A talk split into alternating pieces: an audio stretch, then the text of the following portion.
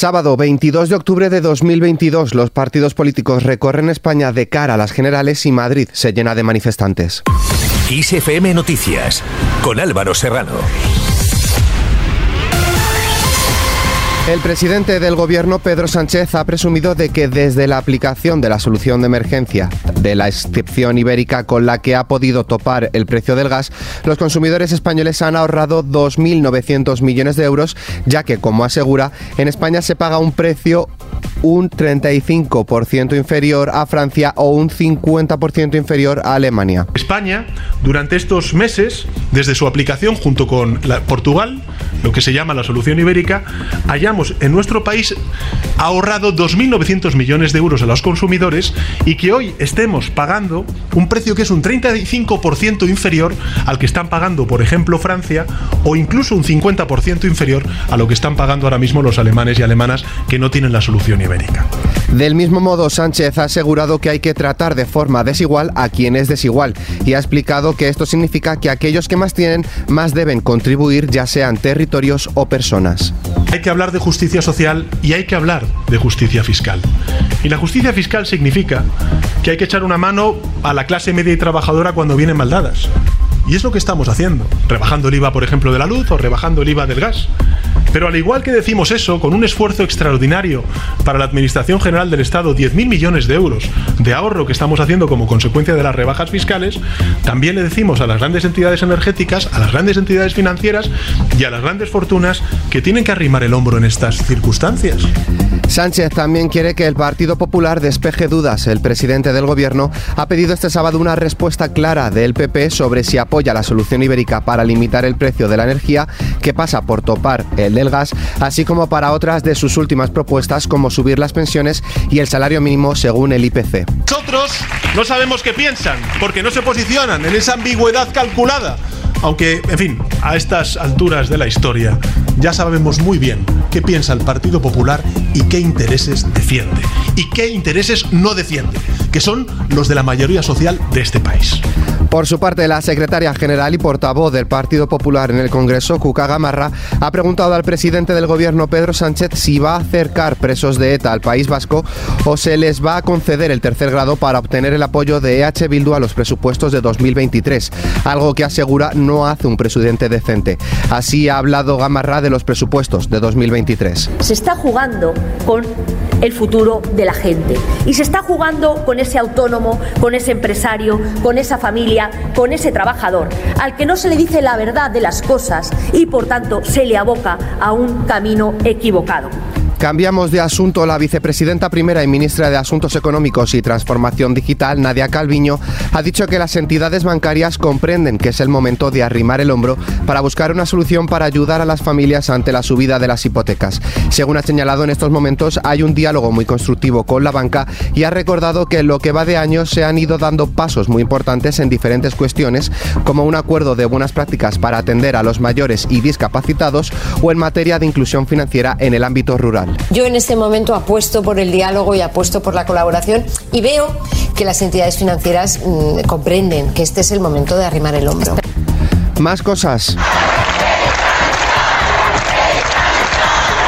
La Federación Plataforma Trans ha convocado una marcha en Madrid a favor de la ley trans para exigir al PSOE que no siga retrasando su tramitación. Colectivos trans han advertido este viernes al PSOE de que si el próximo martes vuelve a pedir la ampliación del plazo de enmiendas a la ley trans, organizarán una jornada de lucha en todo el país con concentraciones y protestas ante las sedes socialistas. Miles de personas se han manifestado para mostrar su apoyo a la ley trans hoy en Madrid.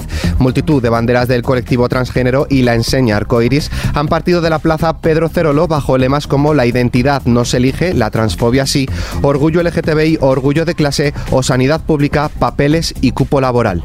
Y es que Madrid se llena de manifestantes. 26 organizaciones sindicales y ciudadanas han convocado este sábado una manifestación en el centro de la capital para exigir al gobierno de Isabel Díaz Ayuso un aumento de los recursos para la sanidad pública madrileña y una mejora de las condiciones laborales de sus profesionales. La marcha, que cuenta con el apoyo de Más Madrid, PSOE, Podemos e Izquierda Unidad ha comenzado a las 6 de la tarde en Madrid. Varios miles de personas se han manifestado así en el centro de la capital para exigir a la comunidad. Varios de los lemas han sido sido Ayuso dimisión, más sanitarios y por una sanidad pública y de calidad. En otro orden de cosas, cerca de 400 militares ucranianos llegarán en noviembre a nuestro país, en concreto a la Academia de Infantería del Ejército de Tierra en Toledo, para recibir formación en distintas funciones, según ha confirmado la ministra de Defensa Margarita Robles. La formación a estos soldados se enmarca dentro del programa de adiestramiento de la Unión Europea, acaba de poner en marcha. Y es que además Ucrania necesita armamento. El presidente del Parlamento de Ucrania ha hecho un llamamiento a la comunidad internacional para defenderse de los ataques con misiles rusos que en los últimos días han matado a civiles y destruido en todo el país más de 400 instalaciones. España, por su parte, va a enviar entre noviembre y marzo 14 aviones de combate y cerca de 260 militares del ala 11 y 15. Seguimos fuera de nuestras fronteras. Estados Unidos ha advertido de forma directa a Rusia de que habrá consecuencias si usa armamento nuclear en su guerra contra Ucrania. Así lo ha confirmado el secretario de Estado estadounidense Anthony Blinken.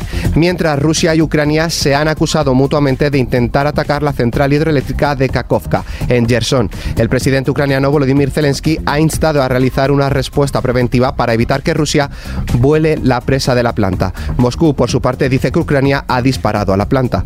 Por su parte, el primer ministro ucraniano ha advertido de la posibilidad de un nuevo tsunami migratorio en invierno como consecuencia de los recientes ataques rusos en Ucrania, en particular contra esta infraestructura energética.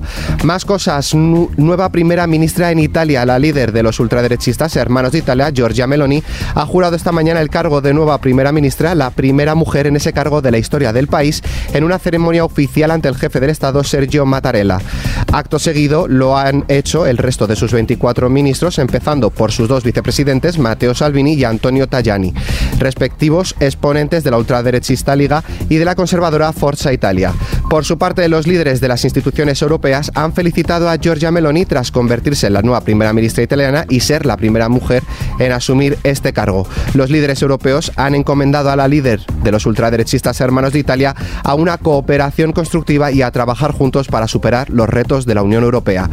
De un gobierno que nace a otro en ruinas, el ex primer ministro británico Boris Johnson ya cuenta con 100 apoyos de diputados conservadores que necesitaría para acceder, si así quiere, a las primarias del partido a fin de sustituir a Listras al frente de la formación y del gobierno. El exministro, por su parte de Economía, Rishi Sunak, ha superado también la barrera de los 100 respaldos, aunque tampoco ha confirmado si se presentará o no. Y terminamos con nuestra hoja cultural.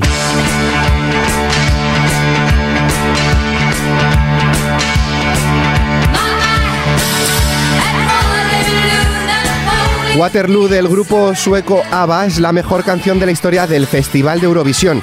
Los espectadores de 31 países europeos votaron durante un espectáculo que celebraba el 50 aniversario del evento musical.